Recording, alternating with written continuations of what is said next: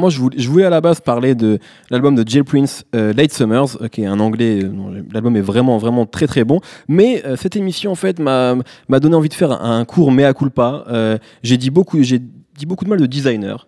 Euh, notamment à cause de, à cause de Panda, ce morceau qui était numéro un Billboard dans lequel euh, il, vole complètement le style de Future. Et en fait, je trouve que euh, quelques-uns de ces derniers morceaux, honnêtement, j'y reviens souvent. Notamment le tout dernier morceau en date qui est produit par euh, Muramasa, qui s'appelle All Around the World, que que j'adore vraiment. Il y avait un morceau qu'il a sorti aussi un peu avant qui s'appelle Up, qui est pour moi un vrai tube et et je trouve que ça fonctionne à fond. Donc en gros, tout ça pour dire que il y a clairement, je pense qu'au début, c'était vraiment inspiré de Future, mais il était super jeune, un peu comme Lilotti, on l'a dit, il a vrai. 19 piges. Je crois que, que, euh, Designer, pardon, on l'a connu avec à 19 ans.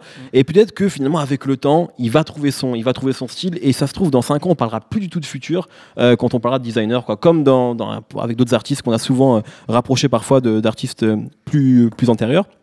Donc voilà, tout ça pour dire que je commence à écouter et à apprécier Designer, ce que je n'imaginais pas il y a encore un an.